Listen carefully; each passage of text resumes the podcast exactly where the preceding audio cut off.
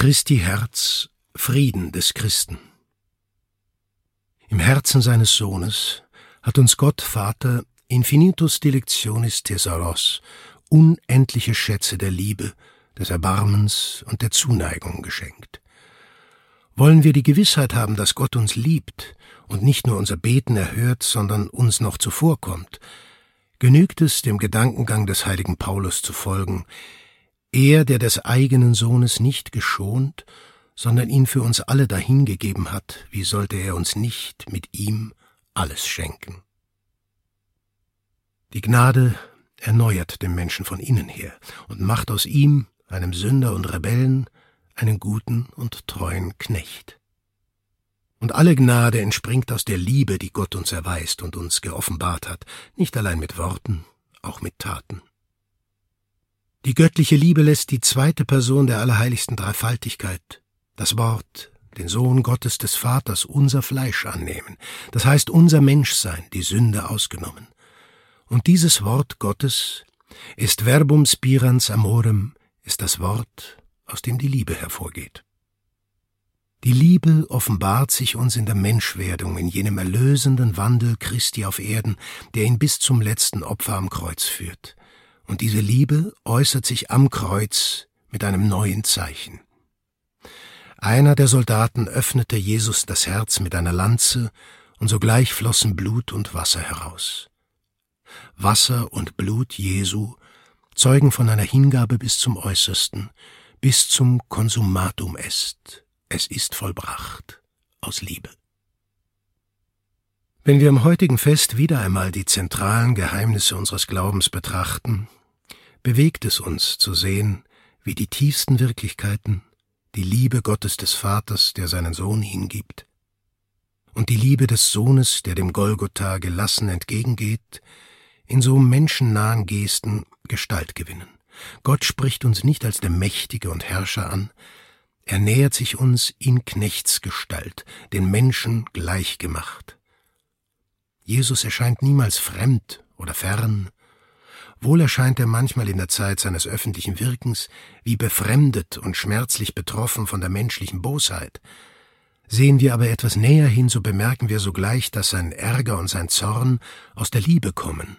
Sie sind eine weitere Aufforderung dazu, der Untreue und der Sünde zu entsagen. Will ich denn den Tod des Sünders, spricht der Herr Jahwe, und nicht vielmehr, dass er sich von seinem bösen Wege bekehrt und lebt? Diese Worte erklären uns das ganze Leben Christi und lassen uns begreifen, warum er uns entgegengeht mit einem Herzen aus Fleisch, mit einem Herzen wie unser Herz, ein nachhaltiger Beweis und ein ständiges Zeugnis des unsagbaren Geheimnisses der göttlichen Liebe. Lasst mich euch etwas anvertrauen, das mich schmerzt und zugleich anspornt. Es ist der Gedanke an die vielen Menschen, die Christus noch nicht kennen, noch nichts von der Größe des Glückes ahnen, das uns im Himmel erwartet, und die auf der Erde wie Blinde eine Freude nachjagen, deren wirklicher Name ihnen fremd ist. Menschen, die wie Verirrte auf Abwege geraten, die sie immer weiter vom echten Glück wegführen. Wie gut lässt sich jenes nächtliche Erlebnis des Apostels Paulus in Troas nachfühlen, als er im Traum ein Gesicht wahrnahm, ein Mann aus Mazedonien stand da und bat ihn, Komm herüber nach Mazedonien und hilf uns. Nach dieser Erscheinung suchten sie, Paulus und Timotheus, sogleich nach Mazedonien zu fahren, überzeugt, dass Gott sie gerufen hatte, den Menschen dort das Evangelium zu verkünden. Merkt ihr nicht auch, dass Gott uns ruft, dass er uns durch alles, was um uns geschieht, auffordert, die frohe Botschaft des Kommens Jesu zu verkünden?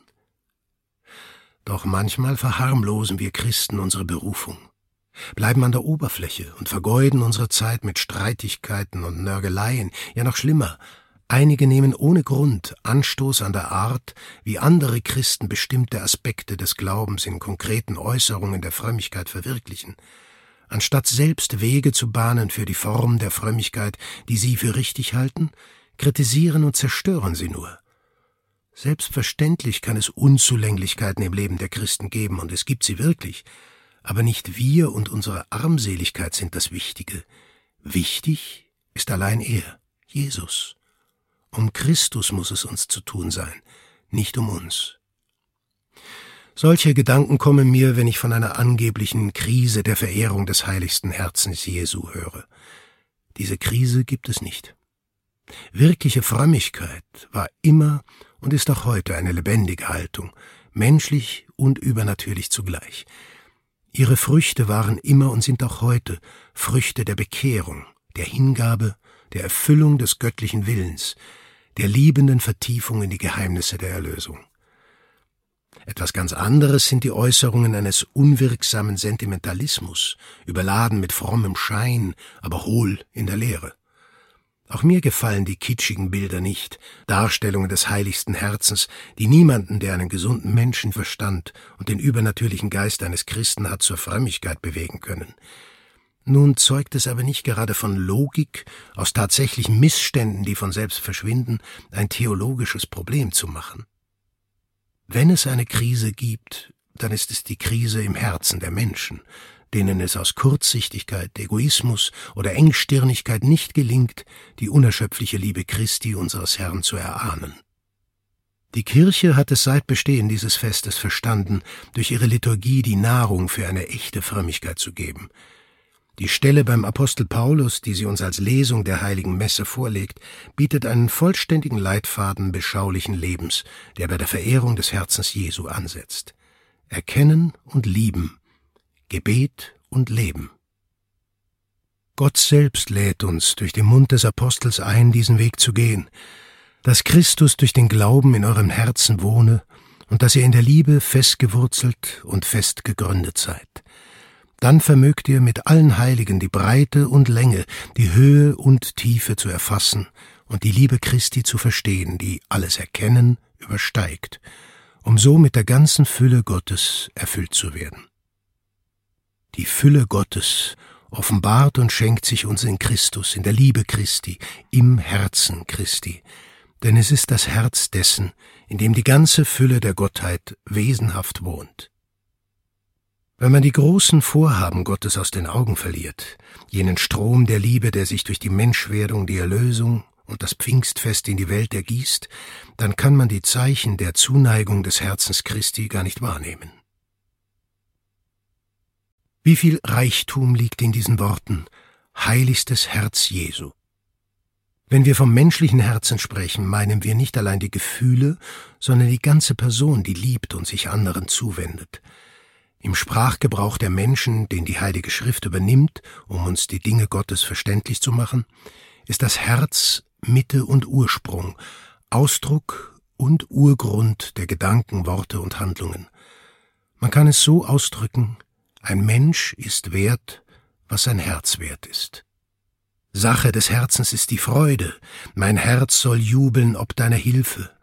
Die Reue mein Herz ist wie Wachs geworden, zerschmolzen in meiner Brust.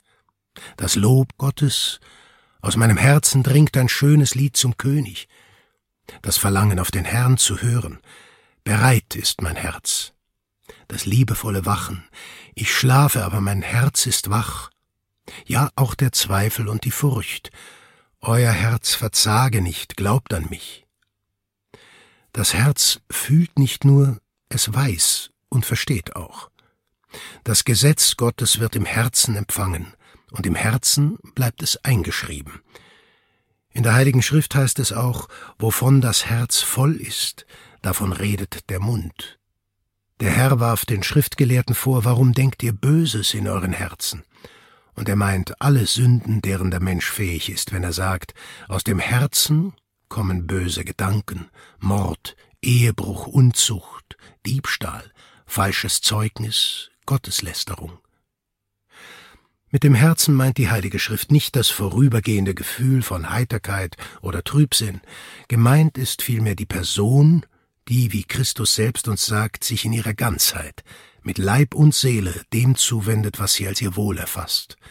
Denn wo dein Schatz ist, da ist auch dein Herz.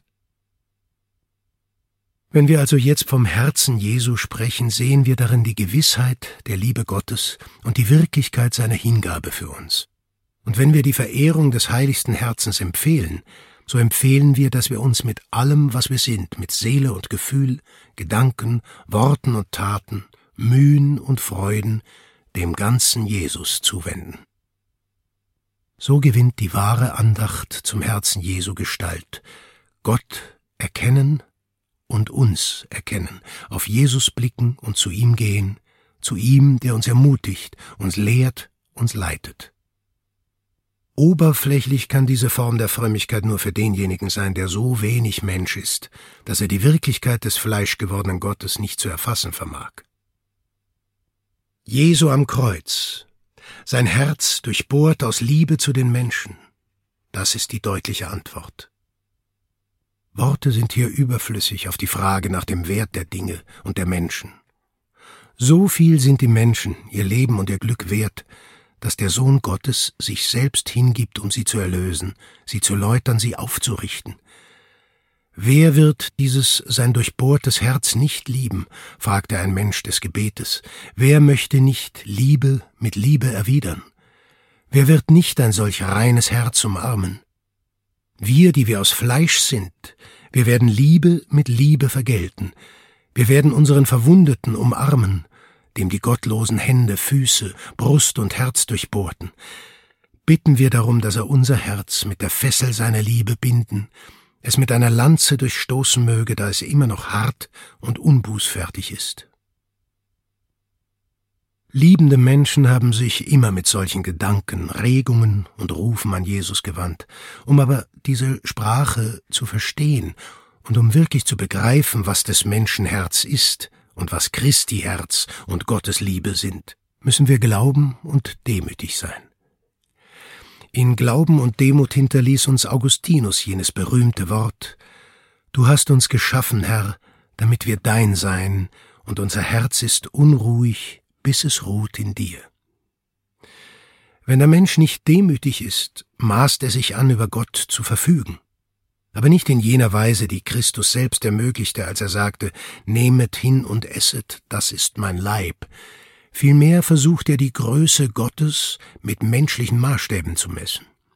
Die Vernunft meldet sich zu Wort, aber eine frostige und blinde Vernunft, nicht das Verstehen aus dem Glauben und auch nicht das einfache Verstehen des Geschöpfes, das die Dinge zu kosten und zu lieben vermag.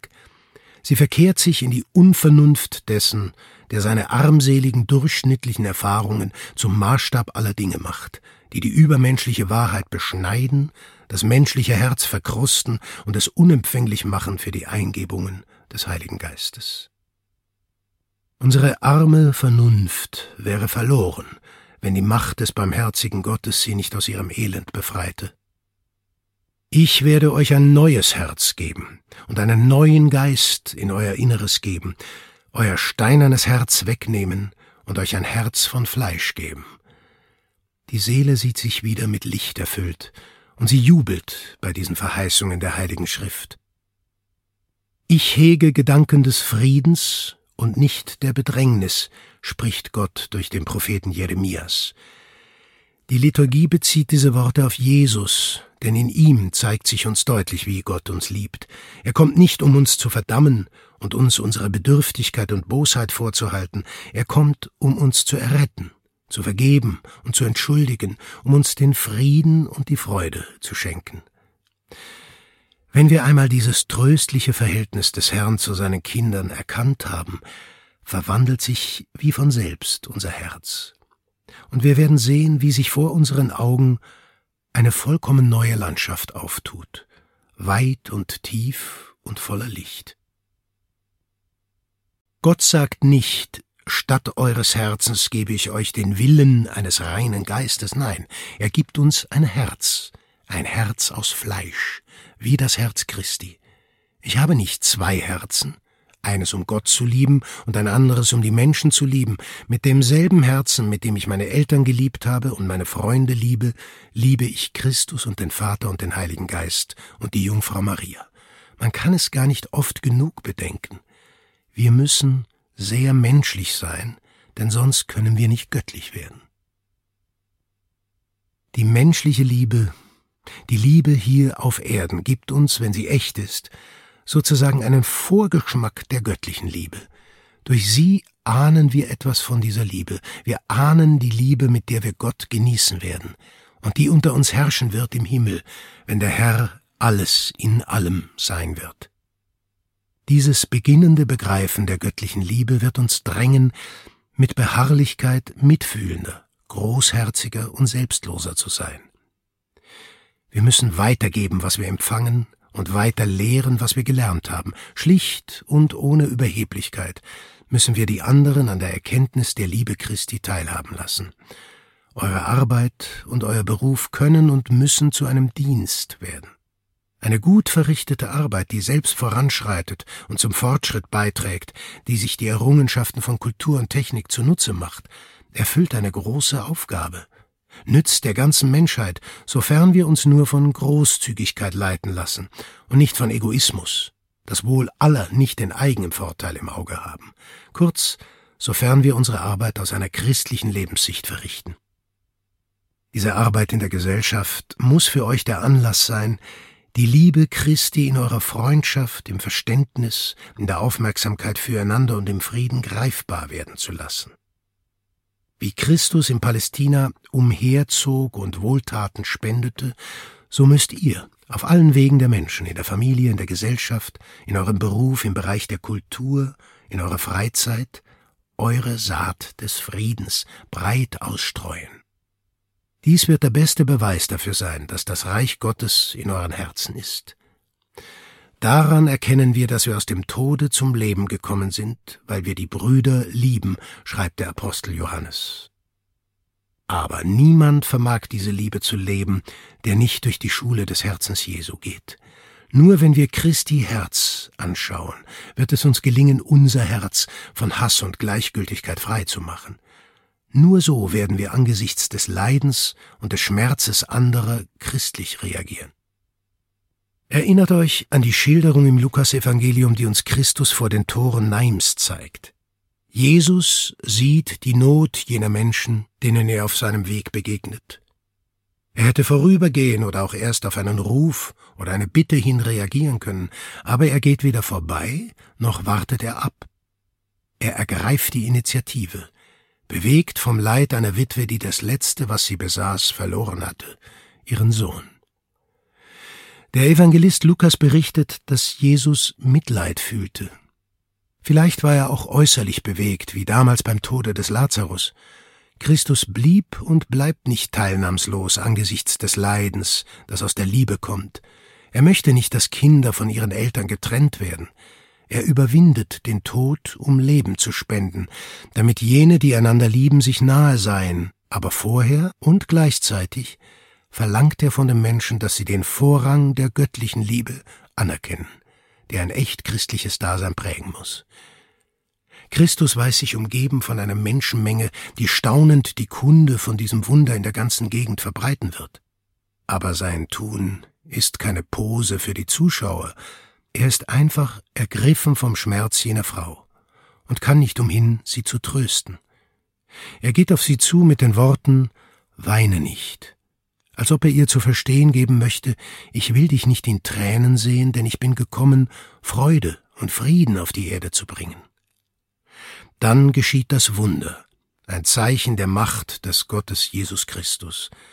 Aber ihm ging die Ergriffenheit seiner Seele voraus, ein klares Zeichen der Sanftmut des Herzens des Menschen Jesus Christus. Wenn wir es nicht von Jesus lernen, werden wir nie lieben.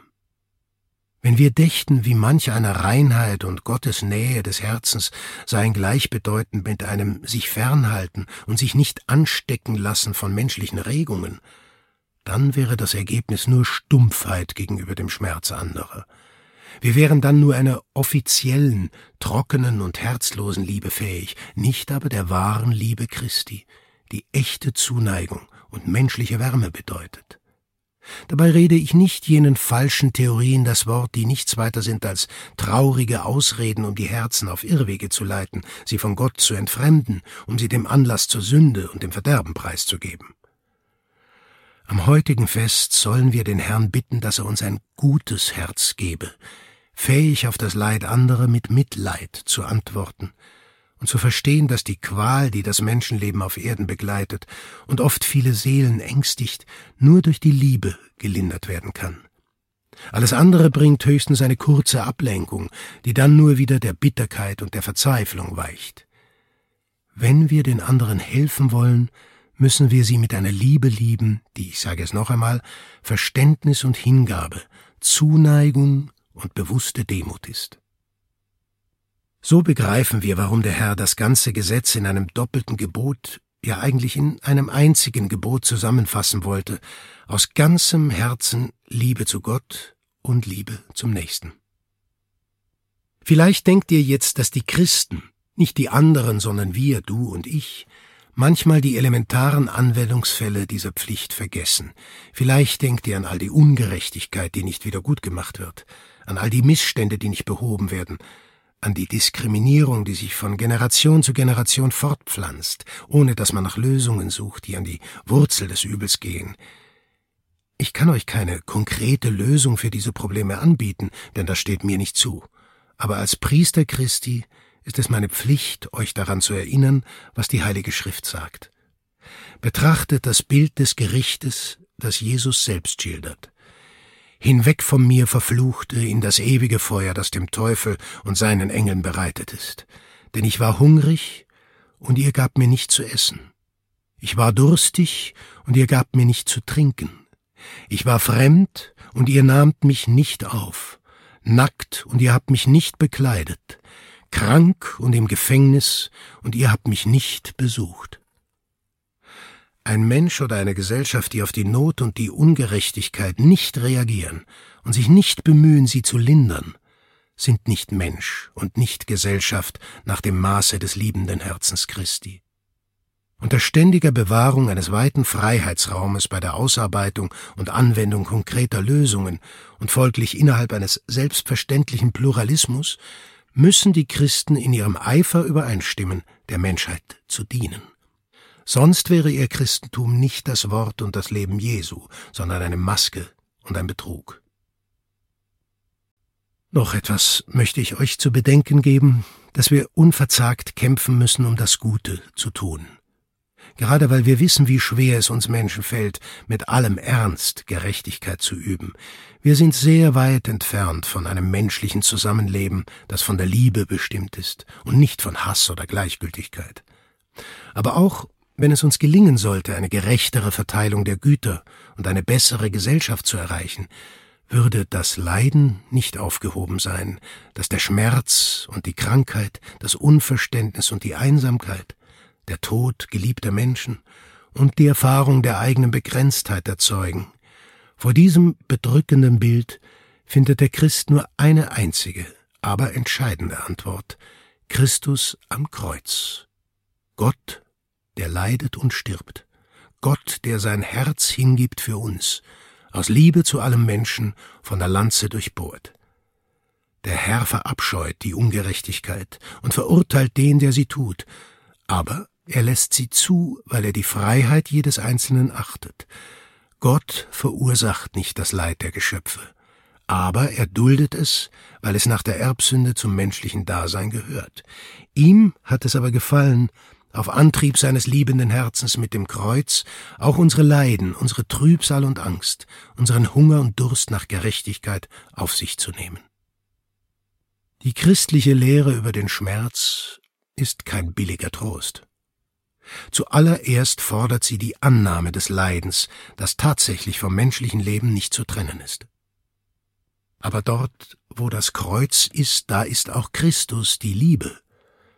Da ich mich bemüht habe, danach zu leben, sage ich euch jetzt nicht ohne Freude, dass der Schmerz auch in meinem Leben nicht gefehlt hat und dass ich mehr als einmal nahe daran war zu weinen. Manchmal habe ich auch die wachsende Abscheu vor der Ungerechtigkeit und dem Bösen auskosten müssen, sowie das Unbehagen, trotz allen guten Wollens und aller Anstrengungen, machtlos dazustehen und nicht helfen zu können.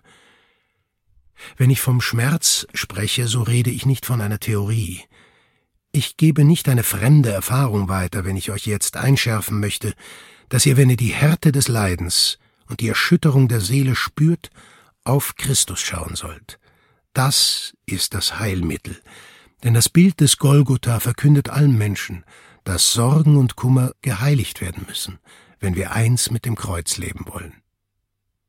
Unsere Bedrängnis wird, christlich gelebt, zur Sühne und Wiedergutmachung, zur Teilnahme am Schicksal und am Leben Jesu. Denn er hat freiwillig und aus Liebe zu dem Menschen alle nur denkbaren Schmerzen, alle Art von Qualen erfahren wollen. Er wurde arm geboren, er lebte und starb arm. Er wurde angefeindet, verhöhnt, verschmäht, verleumdet und ungerecht verurteilt. Er wurde verraten und von seinen Jüngern im Stich gelassen. Er bekam die Einsamkeit, die Bitternis der Strafe und des Todes zu spüren. Jetzt noch leidet Christus immerfort in seinen Gliedern, in der ganzen Menschheit, die die Erde bevölkert und deren Haupt Erstgeborener und Erlöser er ist. Der Schmerz hat einen Platz in den Plänen Gottes. Auch wenn es uns schwerfällt, dies zu begreifen, so wie es Christus als Mensch schwer fiel. Vater, wenn du willst, lass diesen Kelch an mir vorübergehen, doch nicht mein Wille geschehe, sondern der deine. In dieser Spannung zwischen Pein und Hinnahme des Willens des Vaters geht Jesus dem Tod entgegen, gelassen und denen verzeihend, die ihn kreuzigen. Gerade diese übernatürliche Annahme des Leidens ist wahrhaft eine Eroberung. Christus besiegt den Tod, indem er am Kreuze stirbt. Gott lässt aus dem Tod Leben erstehen. Die Haltung eines Kindes Gottes ist nicht die des sich Abfindens mit einem tragischen Geschick, sondern die Freude eines Menschen, der sich des Sieges gewiss ist. Im Namen der siegreichen Liebe Christi müssen wir Christen überall auf der Erde mit unserem Wort und unserem Tun Frieden und Freude säen. Wir müssen kämpfen, den Kampf des Friedens gegen das Böse, gegen die Ungerechtigkeit, gegen die Sünde und auf diese Weise verkünden, dass der gegenwärtige Stand des Menschen nicht der endgültige ist, dass die Liebe Gottes, die sich im Herzen Christi zeigt, auch unter den Menschen einen herrlichen geistigen Triumph davontragen wird. Wir haben uns jene Begegnungen in Naim vergegenwärtigt. Wir hätten uns auch viele ähnliche Szenen ins Gedächtnis rufen können, denn das Evangelium bietet sie in Fülle. Diese Berichte haben schon immer die Herzen der Menschen bewegt, früher wie heute. Denn hier zeigt sich nicht nur die aufrichtige Geste eines Menschen, der mit seinesgleichen Mitleid empfindet, sondern vor allem die Offenbarung der unauslotbaren Liebe Gottes.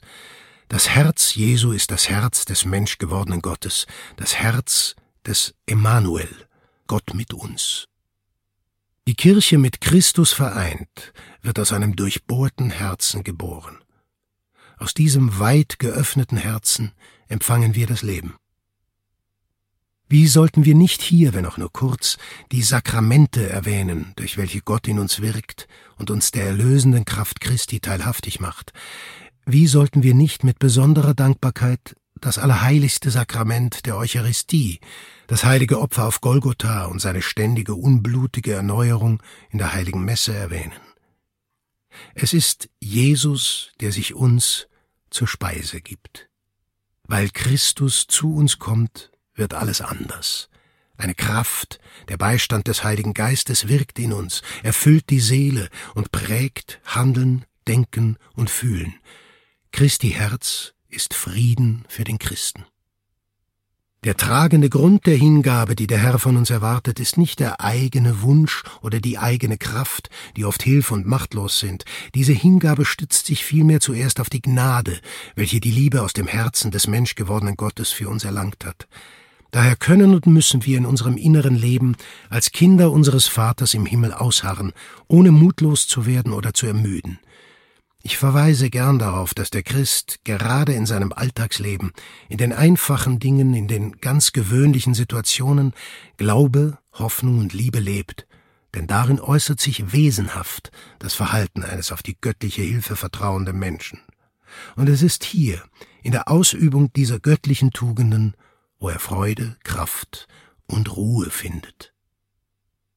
Das sind die Früchte des Friedens Christi, des Friedens, den uns sein allerheiligstes Herz bringt.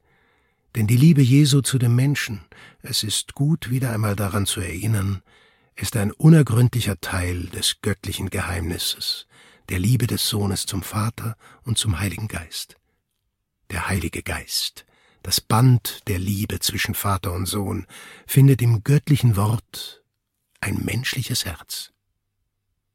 Es ist nicht möglich, über diese zentralen Geheimnisse unseres Glaubens zu sprechen, ohne die Begrenztheit unseres Verstandes und den Reichtum der Offenbarung gewahr zu werden. Aber fest und demütig glauben wir diese Wahrheiten, auch wenn sie für die staunende Vernunft unfassbar sind. Gestützt auf das Zeugnis Christi wissen wir, dass es so ist, dass die Liebe im Schoß der Dreifaltigkeit sich ausgießt über alle Menschen durch die Liebe des Herzens Jesu. Im Herzen Christi leben und sich mit ihm eng verbinden heißt daher zu einer Wohnstadt Gottes werden. Wer mich liebt, wird von meinem Vater geliebt werden, hat der Herr gesagt. Christus und der Vater nehmen im Heiligen Geiste Wohnung in der Seele. Wenn wir dies begreifen, und sei es nur auch ein wenig, dann ändert sich unsere Seinsweise. Wir hungern nach Gott und machen uns die Worte des Psalms zu eigen. Mein Gott, ich suche dich, meine Seele dürstet nach dir, nach dir schmachtet mein Leib wie dürres Land ohne Wasser. Und Jesus, der diese Sehnsucht in uns entfacht hat, kommt uns entgegen und sagt, wen dürstet, der komme zu mir und trinke. Er bietet uns sein Herz an, damit wir dort unsere Ruhe und unsere Stärke finden. Bejahen wir seinen Anruf, so wird sich die Wahrheit seiner Worte bestätigen, wir werden mehr nach ihm hungern und dürsten und den Wunsch verspüren, dass Gott in unserem Herzen seine Wohnung nehme und uns seine Wärme und sein Licht nie mehr entziehe. Ignem venim mittere in terram, et quid volo nisi ut accendatur. Feuer auf die Erde zu bringen bin ich gekommen, und was will ich anderes, als dass es brenne?